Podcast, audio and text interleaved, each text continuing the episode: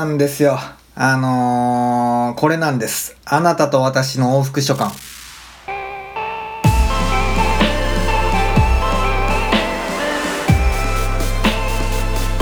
いや、読んだんですよ。読んだんです。往復書簡初恋と不倫ね。坂本雄二先生の。もう、ん、やっぱりよかった。めっちゃよかった。めっちゃ良かったです。あの、読めて良かったです。あのー、ちょっと前情報省きすぎか。えー、与那国ノエルさんっていうリスナーの方が、あの、勧めてくださった本の一冊で、で、それを、まあ、読むって言ってて読んだ。で、それが良かったって今話してるって感じですね。あの、ほんと良かったんで、ちょっとまずは勧めていただいたことに、お礼を申し上げたいですね。いやー、めっちゃ良かったわあー。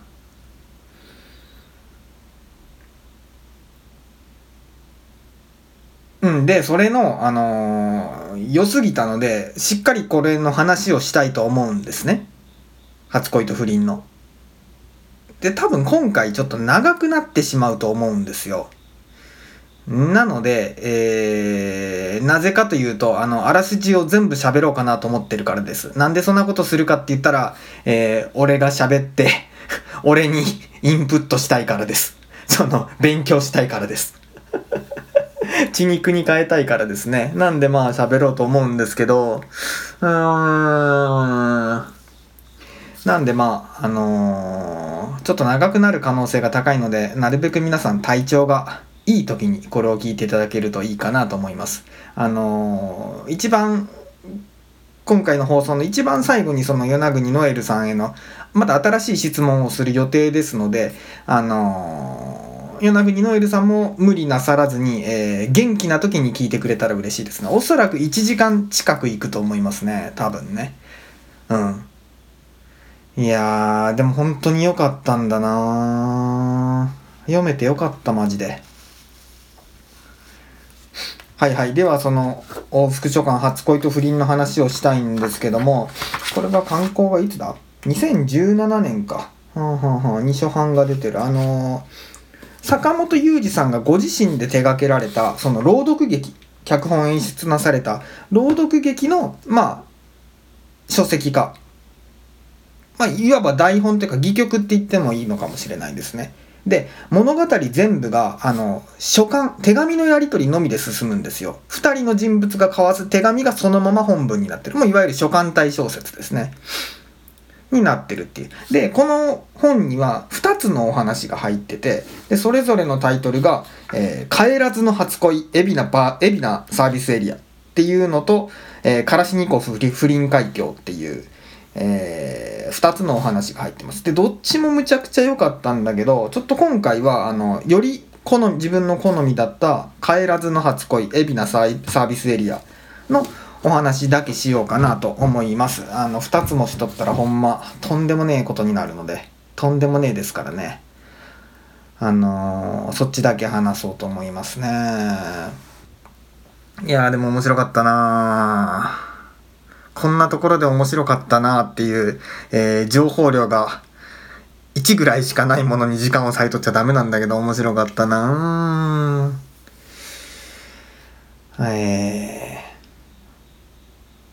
じゃあこれからそのあらすじを喋りますね。あらすじを喋った後に、えーその自分なりにあの加えた分析であったりとかをまあちょっと喋ろうと思うんですけどもあらすじを喋りたいっていうのが一番のこれは欲望ですね今の。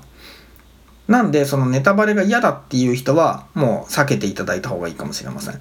ひとまずあのー物語が本格始動するまでのとこまでのとこまでは話します。4分の1、つまり4分の1までですね。ぐらいのとこまではちょっと話そうかなと思います。ので、まあ、そこまでは、あのー聞いてもいいかもしれません。で、そこから先でもう一回、その、こっからは本当に本当に最後まで話すよっていうアナウンスを入れますので、えーいいようにしてくださったらいいです。じゃあ、あのお話ししますね。あの、この、帰らずの初恋、海老名サービスエリアっていうお話は、まあ、これも手紙のやり取りのみで進むんですね。で、13歳の少年と13歳の少女の手紙のやり取りです。で、お互いに下駄箱に手紙を入れてやり取りしてるってことが読んでるとわかります。まずね、あの、お話は一番最初は何から始まるかっていうと、まず少年の方が書いた手紙から始まるんですよ。開いたらね、1ページ目から。で、そこには何が書かれてるかっていうと、そこには、手紙なんかよこしてくるな、僕に近づいてくるなっていう内容が書かれてるんです。偽善者めて、二度と手紙なんか送ってくるなよっていうような、かなり厳しいことが書かれてます。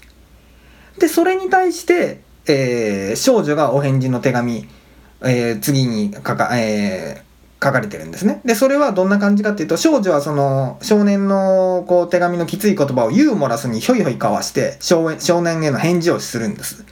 まあ、例えば、まあ、あんまりひどいな、あんまりひどいこと言わないでくださいとか、罰として好きなラーメンの味を教えてください、みたいな感じ。それから例えば、あの、あなたが読んでたホロコーストにまつわる本、あの、私も図書館で読みましたって、貸し出し届見てみたら、あの、この本が図書館に入ってから借りたことあるの私とあなただけだったんですよね、みたいなことを書かれてる。少年がね、なんでそんなきつい返しをしたりとか、まあ、わりかし心がトゲトゲしてるんですけど、なんでそんな少年の心がトゲトゲしてるかっていうとね、彼はクラスで今無視されてるんです。全員に。誰にも目に見えない存在として扱われてるんですよ。透明人間にされてる。まあ、いじめですね、一種の。凄まじいいじめを受けてる。で、彼女は、まあ、彼に手紙を通じて言うわけですよ。そのユーモアとユーモアの間にね。あの、君が受けてることは明らかに間違ったことですって。で、私はそういうのは許せないっていう。で、彼女が、あの、まあ、要するに力になりたいよって寄り添ってくれるわけなんですよ。まあ、それでだんだん最初はトゲトゲしてたその少年も、まあ、少しずつ心が軟化していって、で、まあ、少しずつ癒されていく。ちょっとずつトゲが落ちていくっていう感じですね。で、読者にもだんだん明かされてくるんですよ。少年がいじめを受けてる理由がですね。で、それが何かっていうと、少年がクラスで透明人間として扱われているのって、実は担任の先生が先導してることだったんです。で、その理由が、そんなことしてる理由が、担任の先生が女子生徒を盗撮してることを少年が気づいたからだっていう。だからまあ少年に非は全くないですよね。まあほんととんでもない理由ですね。うん。ってことがまあ明かされてくるっていう感じです。その一方で、じゃあ少女はなんで少年に近づいたんかっていう理由も少しずつ分かってきます。で、それが何かっていうと、まあ実はね、少女の家庭環境が悲惨でして、小学生の頃に彼女は一人暮らしを2年間やってたっていう経験を持ってるんです。小学生でですよ。3ヶ月に1回母親が来て金をドサッと置いてからまた去っていくっていう。で、その状態で2年間一人でアパートに住んで生活してた。で、それからやっと児童相談所の人が気づいて助けに来るまでそれで生活してたっていう。そういう経験を持ってるんです。で、今も祖母の家とか、まあ、施設か、を転々としてるっていう状態です。だからこそ彼女は一人きりで苦しんでる少年をほっとけなかったんですね。一人で苦しんでてた自分と重ねてです。シンパシーを覚えてたわけです。同じ痛みに気づいたからほっとけなかったんですよ。で、共感も覚えた。まあ、だから少年にアプローチした。手紙を渡したっていう感じです。で、その二人のやりとりが始まったっていう。で、この少女はですね、その小学生の時に一人暮らししてる間に、彼女はその炊事に失敗して、家事に失敗して、手に火傷を負ってるんですよ。で、それがね、自分の強烈なコンプレックスになってるんです。その火傷が。もうなんでかって言ったら、それはもうそれこそが家族に捨てられたっていう刻印ですから。うーん。で、しかもその火傷のために彼女は小学校の時にね、あの、手羽先っていうあだ名をつけられてるんですよ。それは、まあ、いじめですよね。で、まあ、それが、あの、本人はケロッと何でもなさそうに手紙に書くんですけど、まあ、当然のごとくそれは強烈な彼女にとトラウマになってるわけなんです。でね、少年はその手を握るわけですよ。まあ、彼女はビクッとするわけですね。手握られて。で、彼女が汚い手でしょって言うんですよ。すると彼は、少年は、誰かにとって恐ろしいものでも誰かにとっては安心できるものになるっていうことってわりかしあることだと思うみたいなことを言うんです。でこの手は僕にとってはすごく安心できるものです。でそこで少年は感謝を言うんですね。手を差し伸べてくれてありがとう助けてくれてありがとうって綺麗な手ですって言うんです。それでその少女も救われるわけなんですよね。いい話やでこれは。いい話じゃ でもですね。でもですね。実は彼女は転校が決まってたんです。転校することが。別の施設に移らないといけないっていうような感じだったと思います。でまあそれを彼女は彼に言えなかったわけなんですね。なかなか。で手紙にようやくかけた時にはちょうど彼は遠方の親戚の家に家族と行ってるんです。もうすぐ春休みが近づいてる、えー、終業式の前ぐらいの段階だったはずです。で彼女の転校彼女が転校するなんてことを知らんまま、まあ、遠方の親戚の家に家族で行ってて。であのー、終業式にも彼は参加しないんですね。なので、まあのんきに、まあ次会えるのは春休みが明けて新学年になった時だねぐらいに思ってるんです。その終業式の日にね、少女は終業式やってる途中にいきなり大きい声を出して担任の先生の盗撮を告白告発するんですよ。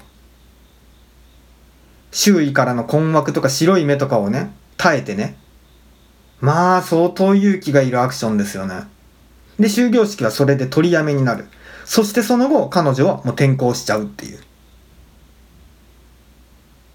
で、この少年が彼女のアクションを知ったのは、4月になって学校が再び始まってからなんですね。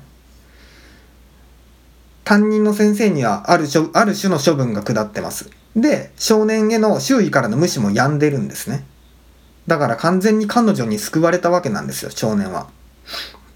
だけど、彼女はもういない。まあ彼は強烈に後悔しますね。で、手紙を出そうにも宛先がわかんない。で、なんつうか彼女への宛先のない手紙を書いて、もうそれきりになっちゃう。で、次のページで、彼女から手紙が返ってくるんですよ。だけど月日はおそらく15年とか流れてますね。大人になった彼女から大人になった彼へと手紙が送られてくるっていう。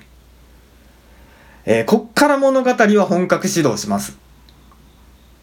なので、えー、こっから先を聞くか否かは、えー、とか、まあ、できたら本当に Amazon で買ってね、本屋で買ってね、あの、読んでほしいです。このお話を。もうこっから以降はもう本当に最後までガチでネタバレするので、あの、読んでください。90ページぐらいのものなので、えー、割かしすぐ読めますので、読んでいただきたい。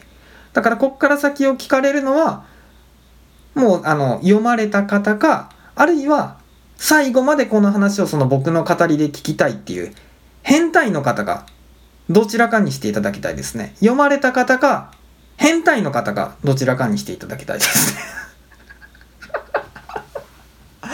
ああもう面白いから声がめちゃめちゃでかくなった。いやちょっと休憩しましょう。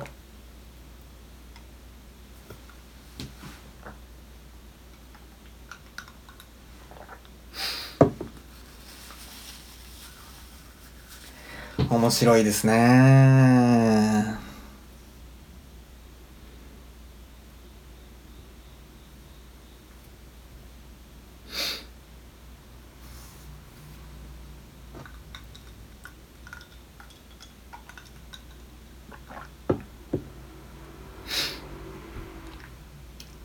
まあじゃあちょっと続きをお話ししますね。先も長くなりそうなんで、5分休憩とかやってる場合じゃあちょっと今回はないかもしれないので。えー、5分休憩しますかしましょうかね。うん。じゃあ続けますね。これからね。えー、大人になった彼女から大人になった彼へと手紙が送られてくるとこからです。で、どういう手紙だったかっていうと、これからお話ししますね。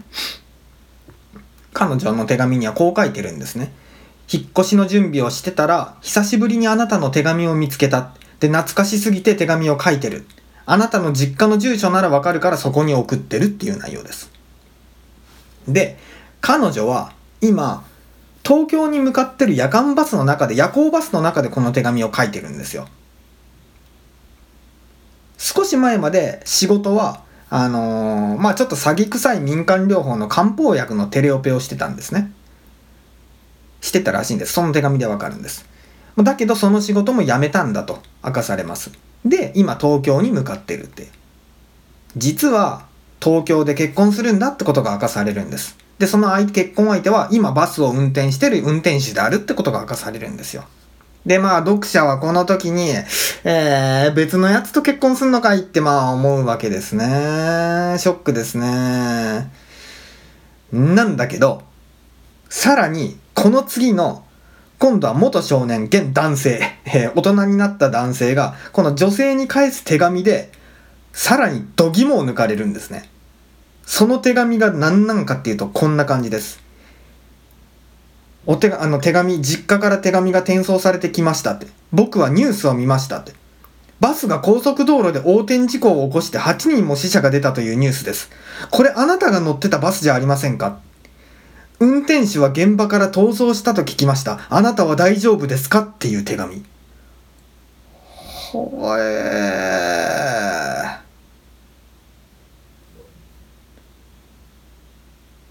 ー。なんたるサスペンスフルな。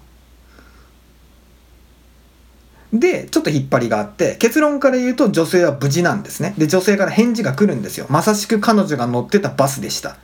でも彼女は無事でした。無事だったけど、ショックを受けてます。もうなんでショックかというと、まあ凄惨な事故現場をもう中でリアルタイムに見てたからですね。中で人々がその苦し苦しんで亡くなっていく様子をこうリアルタイムに彼女は見てたわけですから。で、あともう一つ大きいのは、まあなんていうか何より大きいのは、運転手が、運転手のこれから夫になる予定だった男性が、自分を置いてどこかへ逃げていったんですね。これにショックを受けてます。あのー、この女性が、まあ、バス横転したバスからあの脱出するとですね運転手は外で口笛吹きながらバスを見てるんですよで運転手の名前を呼ぶんですね女性はそしたらこっちを見るんですけどそのまま背中を向けてどっかに行ってしまったんです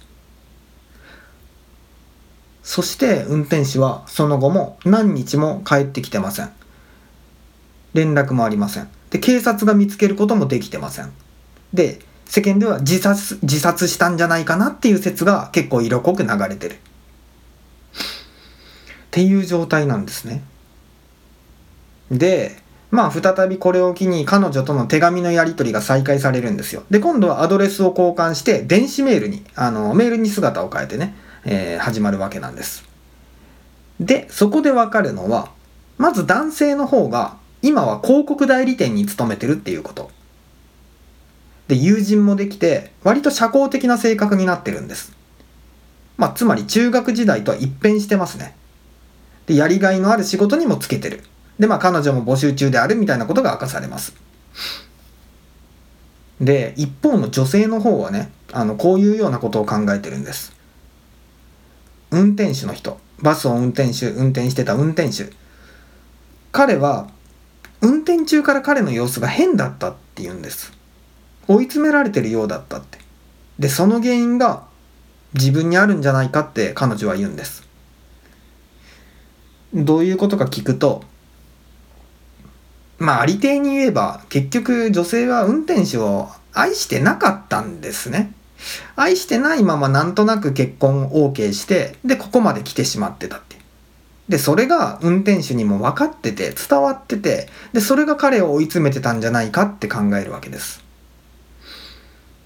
で、彼女はちょっとさらに言って、もっと言うと、肉体的に結ばれたことがないっていうんですね。まだ彼と。もっと言えば、手を触られ、手を触らせたこともないっていうんです。まあその状態で結婚まで向かってくってちょっと現代の感覚からすると少し少し何かや危うい感じがちょっとするっていう感じはありますよね。うん。さらにまあ、その、じゃあ彼女は誰にだけ手を触らせるのを許してたんだっけっていうことも思いますよね。うん。まあまあでそれでその男性の方は彼女にあの会おうって言うんですね会いましょうって会って話しましょうってでも女性はそれを断ります。あのまだ運転手見つかってなくてそのそういう気持ちになる。まあていうかまあまだ運転手が見つかってないからね。いろいろあのそういう気になれない。で彼女はこんなことを言うんです。運転手を探しに行こうと思うって言って。まあ、罪悪感をやっぱり深く覚えてるんですね、そのその女性は。自分が悪かったんじゃないかって。事故を起こしたのは結局のところ自分なんじゃないかって思って。うん。で、男性は止めるんです。あの、あなたのせいじゃ絶対ないよ。それとこれとは全然違う話だよって言って。でも彼女は聞かないわけです。それに対してね、男性は、ちょっと時間を置いた後でこう言うんですよ。あの、僕は実は中学生の時に自分を無視をする担任を殺そうとしてたって。金槌を実は学校にまで持って行ってたんだって。じゃあ殺すのをやめた理由は何か？それは、あなたからの手紙が靴箱に入ってたからだって。あの日助けてくれてありがとうで、僕は今あなたの力になりたいんだよって宣言してまあ言うんです、彼女に。まあそれでも彼女はあの運転手の出生地、ここにいるんじゃないかなと思って運転手が生まれ育った町に行くわけですね。ただしその間ずっと男性とメールでこまこまめにやり取りしながら進みます。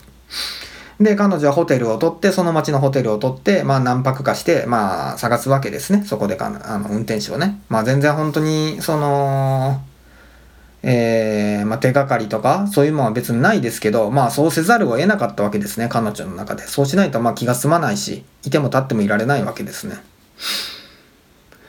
で、この彼女が運転手の出生地にいる間、その町にいる間、2人は、彼女と男性は、メールでね、だんだんこう心の距離を再び近づけていくんですよ。何通も何通もメールを重ねて。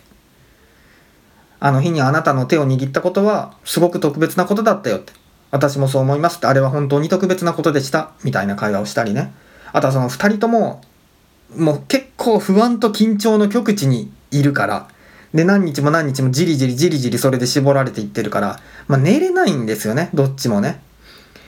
なんで2人とも寝れない中で、まあ、メールでくだらん冗談とかを言って、リラックスし合って、明け方ちょっと寝るっていうのをまあ繰り返すんですこれもちょっと切なくていいですね。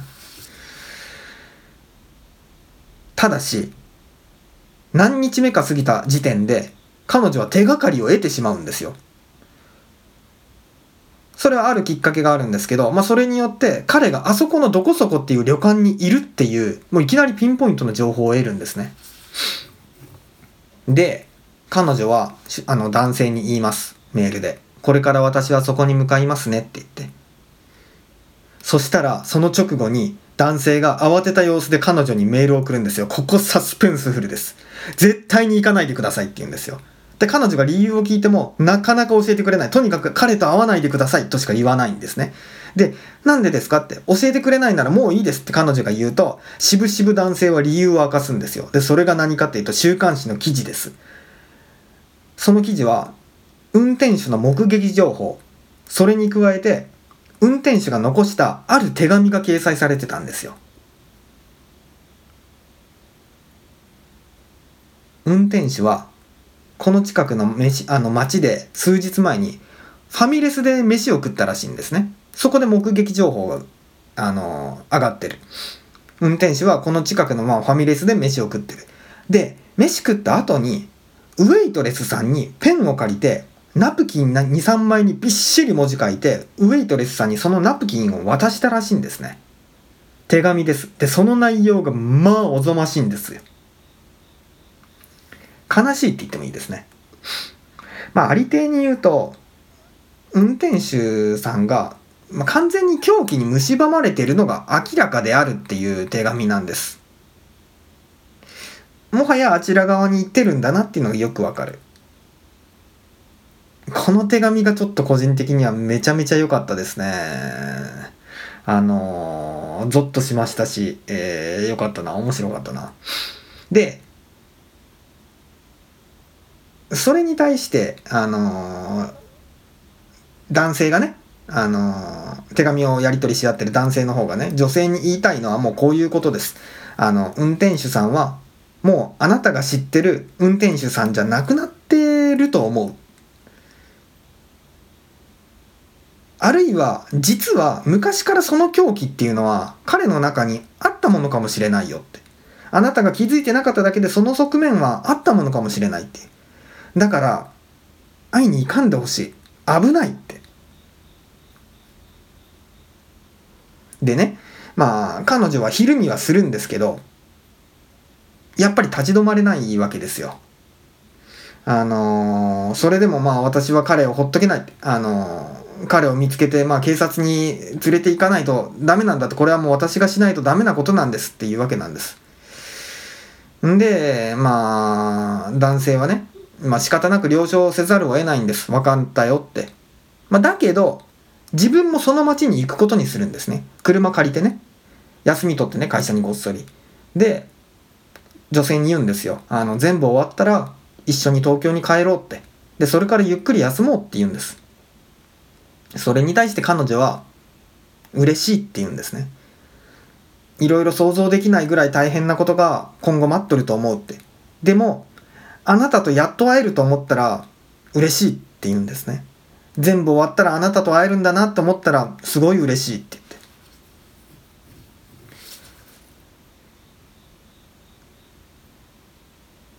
言って。でもですね、彼女がね、あの、運転手がいるって言われてた旅館に行ってもですね、そこにはもう運転手はいないんですよ。チェックアウトしてるんですよ。で、その代わりに、ある偶然が重なって、運転手をね、発見するんです。男性の方が。その町に行った、たどり着いた男性が運転手を発見してしまうんですね。で、男性は彼を確保するんですよ。ほんで、じっくり話を聞くんですね。で、そこでわかるのは、まあ、ある事実ですね。それが何かっていうと、あの事故は事故なんかじゃなかったっていうことです。そもそも彼が彼女と心中するために起こしたものだったってことがわかるんです。最初からそうしようって決めてたんだっていう。で、確信してハンドルを切ったんだっていうことです。で、実はもっとさらに深い闇がそこで知らされるんですね。明らかになるんですね。で、それは何かというと、まあ、彼はもともと自殺願望がある男だったんですね。夜行バスの運転手になってで海の底を泳ぐクジラのように夜の道を走るそしていつかクジラが岩肌に体をぶつけるみたいに自分もどっかに衝突して死にたいって思ってた人なんですずっとそんなことばっかり考えてたしそもそもそれが夜行バスの運転手についた理由だったんですでこれを聞いた男性の中にはっきりした怒りが芽生えるんですね。それは死ぬなら一人で死ねっていうことです。彼女を巻き込むな彼女たちをっていう。で、男性はね、あの、もう本当この運転手にここではっきりとした殺意を持ちます。あの、中学時代に担任を殺そうとした時のようにです。で、まあ、それに、運転手がね、生きて、まあ、逮捕されるとしますよね。で、そこでその警察相手に心中しようとしてたんだとか語れば、まあおそらく彼女にもバッシングの火の粉は降りかかってしまうはずです。反対に今もし運転手の死体が見つかったとしても、おそらく自殺したと思われるだけで済むだろうっていう計算も働きます。なんで彼は運転手を殺すことを決めるんですね。あのー、暴走しつつあるって言ってもいいと思います。で、彼女は悟るんですよ、それを。彼がやろうとしてることを悟って止めようとするんですね。あなたには人人殺しになってほしくないって言って。だけど、ここ以上、これ以上、彼からのメールは返ってこなくなるんですよ。お願い連絡してって送るんですね。お願いって人人殺しにならないでっていう。それでもメールは返ってこなくなっちゃう。彼からの連絡は途絶えてしまう。今まさに彼は、まあ、運転手を殺害してるかもしれない。返事は返ってこないって。ここでね、彼女がね、彼に送るメールが感動的なんですよ。どういうメールかっていうとこういうもんです。あなたがまだ思いとどまっているあなたかあるいは全てを終えてしまった後のあなたか分かりません。それでも伝えます。っていうような書き出しから始まるメールなんですね。でその内容はこういうものです。音楽でも小説でも思春期の頃に好きになったものっていうのはその後の自分を決定的に変える。その後の自分を決定づける。そう思いませんか？私にとってあなたがそうでした。私は今もあなたのことを毎日のように思い出します。例えば急な階段で手すりを握るとき例えばはがきに切手を貼るとき例えば眠る前に部屋のライトのスイッチに触れるとき私の初恋は私の毎毎日になったんですよ。っていう手紙なメールなんですね。これはむちゃくちゃやばい。うーん。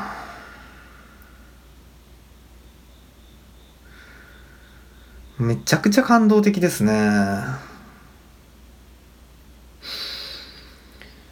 で、彼はね、このメールを読んだ彼は運転手を殺すのをやめるんですよ。で警察が、えー、サービスエリアにいる彼と運転手を見つけてで2人を警察署へ運ぶわけです。で男性は一応は殺意持って運転手を捕まえてたわけだわけですからね。あのー、留置所に入って起訴されるか不起訴で済むか。まあおそらく不起訴で済むだろうとは言われてます。で留置所でまあ結果を待つわけですけどその間に彼女に手紙を書くんですね。でそこの彼が留置場で書く手紙っていうのがどんなんかっていうと外にいる彼女にねお願いをするんですよ。それは僕たちが通ってた中学校の図書室のあの僕が一人で読んだホロコーストの読んでたホロコーストの本を借りてきてほしいっていう。その本の中に手紙が一通挟んであるって。それは、君から初めてもらった手紙の一通目なんだって。一番最初にもらった手紙をそこに隠してたんだよって。それを持ってきてほしいんだ。送ってほしいんだって言うんです。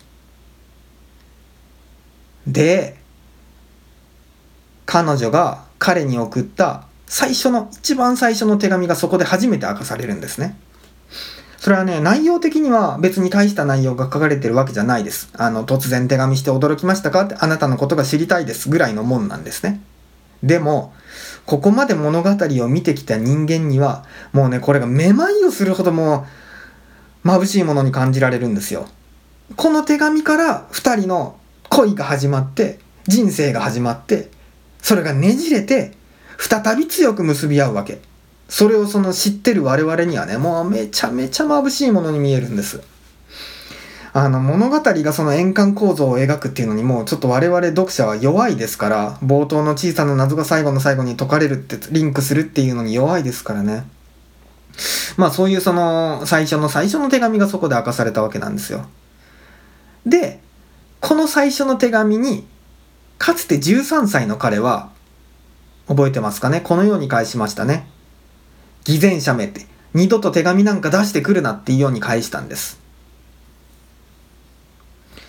この物語はこの最初の手紙に対して現在の彼が出したお返事で終わるんですよ。もう一言だけです。それが一番最後に一言だけ終わるんですよ。それは何かっていうと手紙をくれてどうもありがとうっていう。すごい。すごいよ。すっげえ。おー。すごい。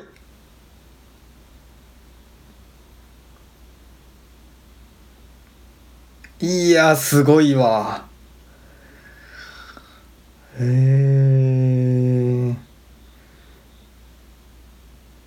手紙をくれてどうもありがとうっていうのがこう何重にも何重にものこう、ありがとうを重ねたものだっていうのはよくわかりますよね。これがむちゃくちゃかっこいいな。すっごい。いやーというのがあのー、今のお話の「帰らずの初恋海老名サービスエリア」っていうタイトルの作品でしたね。あのー、すごいですよね。すごいんです。本当に。いや休憩じゃ。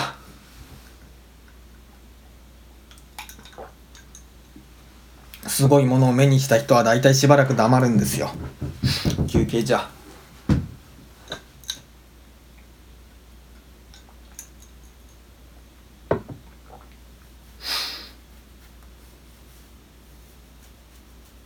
面白いですね。いい本だったな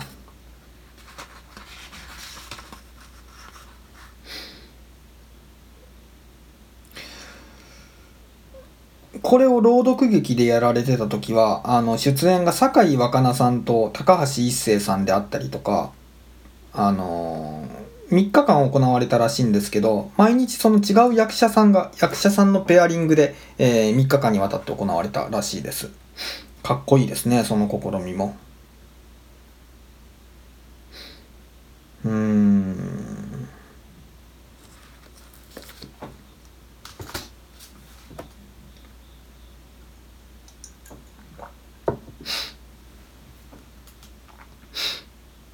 で、まあ、この物語を今、あらすじはお話ししたんで、あの、どういうところがすごかったかっていうことをお伝えしたいんですけど、まあ、手紙っていう構造をめちゃめちゃうまく利用してるなと思いましたね。あの一番さっきもお伝えした最後にお伝えした1通目の手紙を伏せといて最後の最後に明かすってやり方もまあそうですけども一番個人的にやっぱ面白いと思ったし勉強になったのは、あの、手紙ゆえのタイムラグですね。それをね、めちゃめちゃサスペンスを盛り上げるのに、こう、うまく使ってるんですよ。まあ、要するに何かこう大変な出来事がボンと起きますよね。で、片方が片方に大丈夫ですかって手紙を出すんですよ。でも返事はない。だからもう一回、お願い、返事してって送るんですよ。返事がない。どうかどうか無事でいてくださいね送る返事がないみたいな感じのやり方ができるっていうことですね。これはかっこいいですね。あの、生で目の前でリアルタイムに物語が展開する。で、それをこうカメラでリアルタイムに追うっていうのとは違う独自の面白さにつながってますね。うん。いやー。あとはそのやっぱカルテットの時も思いましたけど、その坂本雄二さんはその本当それぞれのキャラクターにその嘘とか秘密を持たせ、まあ秘密だな、秘密を持たせるのがまあすごいうまいなと思いました。うん。嘘や秘密は本当お話を面白くする、あの、一番のスパイスであるっていうのはもうよく言われることですけど、あ本当その通りだなと思いましたね。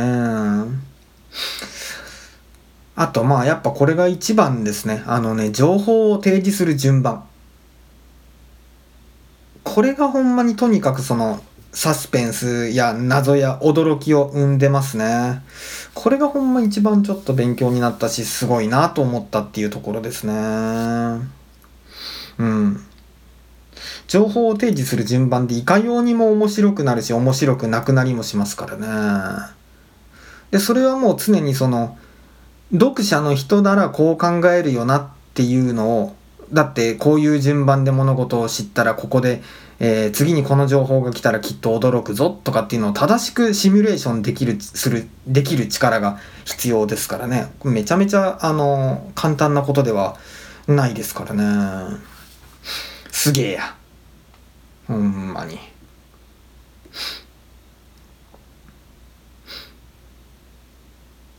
であのこの物語ではあのかつて助けてくれた人を今度は成長した自分が助ける。助けようとするっていう動きアクションが描かれてますよね。かつていじめから救ってくれた女性のことを今女性が困った状況にいるところを男性が助けようとしたように。僕はこのタイプのことをこの物語内に出てくるこのパターンをあのね 千と千尋方式って呼んでるんですよ。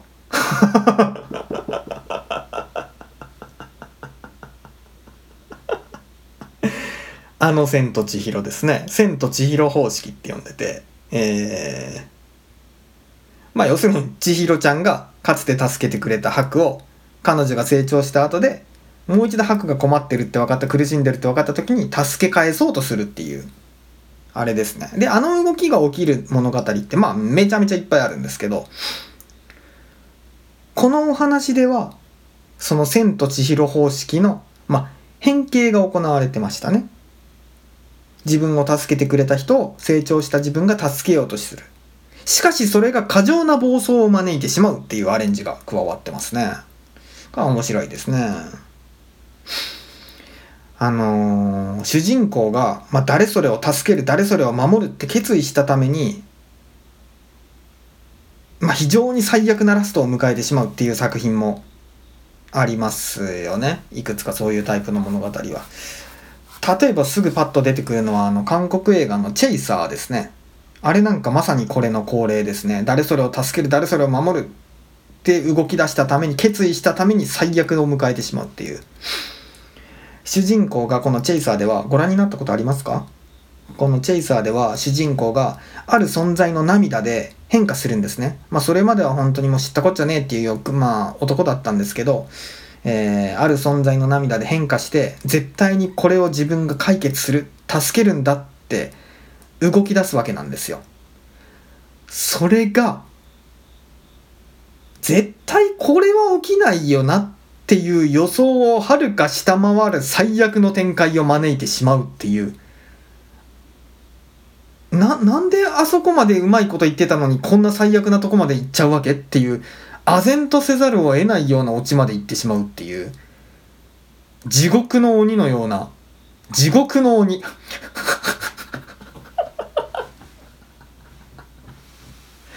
地獄の鬼のような、えー 恐ろしい話がチェイサーなんですけど。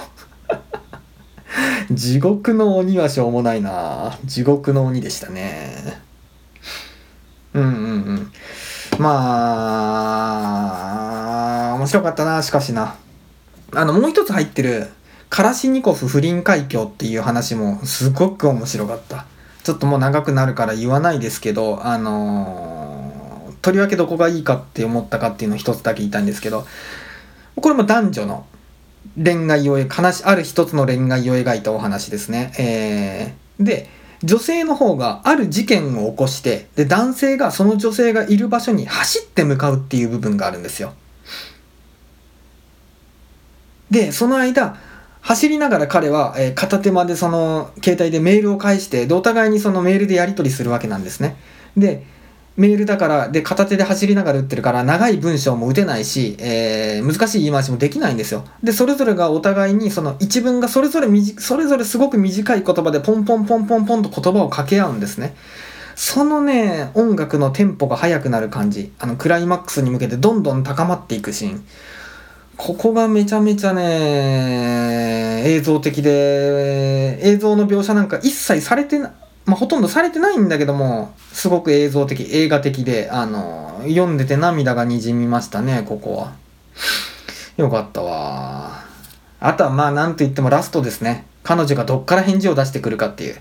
あのー、よかったって思いました、本当に。その枠を飛び越えてくれてマジでよかったなと思いましたね。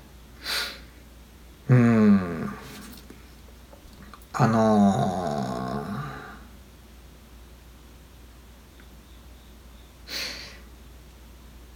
すごく昔の物語のあの嵐が丘で起きた奇跡みたいな感じですね。僕は映画でしか見てないですけど、嵐が丘の映画で最後に起きたある奇跡に近いような感じでしたね。ああ、よかった。これあってよかった。この奇跡あってよかったってもう心底思いましたね。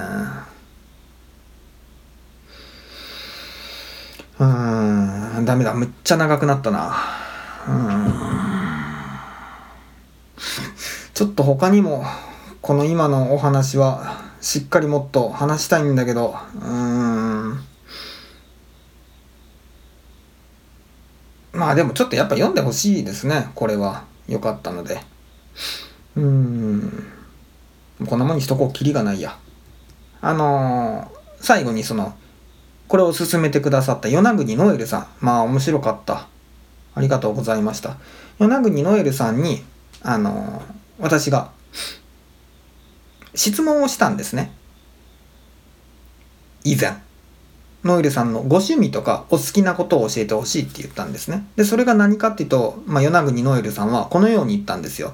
お花を一本買ってきて、で、それを枯れるまで愛することであるっていうふうに。めちゃ風流やな。めちゃめちゃいい趣味ですね。めちゃめちゃいい趣味だなと思いましたね。僕はこれまで聞いた他人に趣味聞いて、いい趣味だなって思ったのは、あのー、もう一つあったんですよ。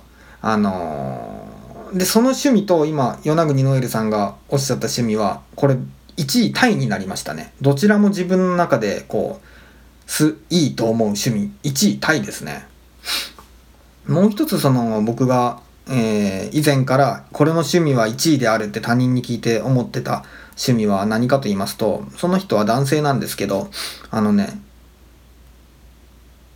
旅行に行って、そこで、そこの地の美容院に入って髪を切ってもらうことであるって言ったんですよ。お、何それって。なので、あのー、でも、ほぼ向こうにその、大体お任せのような感じで切ってもらうっていう。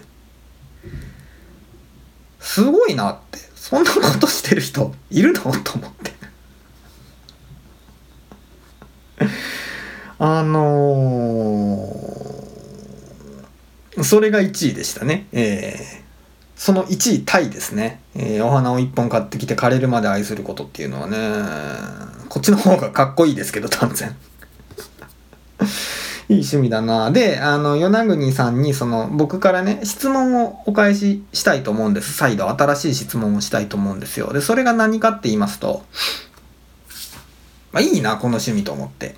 で、枯れた時に、枯れた時ですよ。枯れた時に一番可愛いお花を教えていただきたいです。美しいお花でもいいですよ。あの、与那国のエルさんがお好きな花でいいですね。枯れた時に一番可愛い。枯れた時のルッの姿が一番お好きなお花を教えてほしいですね。で、俺もそれは生けてみようかなと思います。今、うちんちにある植物は、黒文字と、あと、あのー、なんか、丸い軽石っぽい溶岩っぽい、えー、ほぼ球状のその小さな岩状のものに、えー、苔が生けられててでその苔の中心からひょろひょろっとした長い枝が伸びてるっていうまあえー、創作盆栽みたいな小さいものがあるんですけど、えー、それぐらいですね。あとサボテンですね。この間水やった。うん。だから、いわゆるお花お花したお花がないですね、うちには。お花いいですね。お花。お花よ。お花が欲しいです。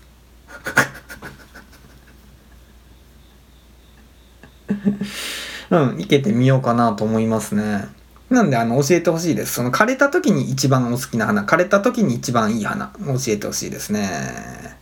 楽しみだなあと、与那国ノエルさんに教えていただいた本は棒が1本があるんですけど、あの、これはね、あのー、まだ全然届かなくて Amazon で注文してるんですけど、まあおそらくもうコロナと台風のためにもそんな岡崎のことなど知ったことではないっていう状態に多分もうてんてこまになってると思うから、あの、気長に待ちましょう、これは。まあ、また届き次第、あの、読んでお話ししたいと思います。なので、与那国ノエルさんはひとまずその枯れた時に一番素敵な花っていうのを俺に教えてほしいですね。いい質問だな、我ながら。いやいや。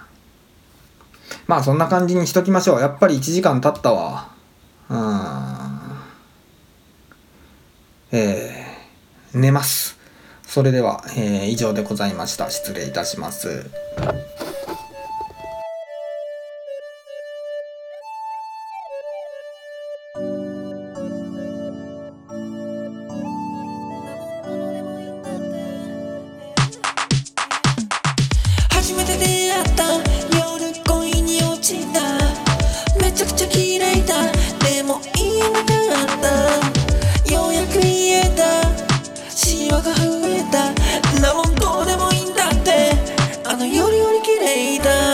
滋賀なまりの関西弁とか聞くのは初めてだった。京都っぽいけどちょっと違う。でもコテコテだった。LINE では標準語。感じてたフォーチュンを。もう今日中に決めたいから頼んだ慣れない日本酒を。そもそも滋賀と岡山で生まれた2人が恵比寿のビッグエコー100年前ならびっくりでしょ。でも今その100年後。かくれんぼした理性と本能ほんの少しだけ理性が勝った。三軒茶屋まで送っていったら2000円かかった。初めて出会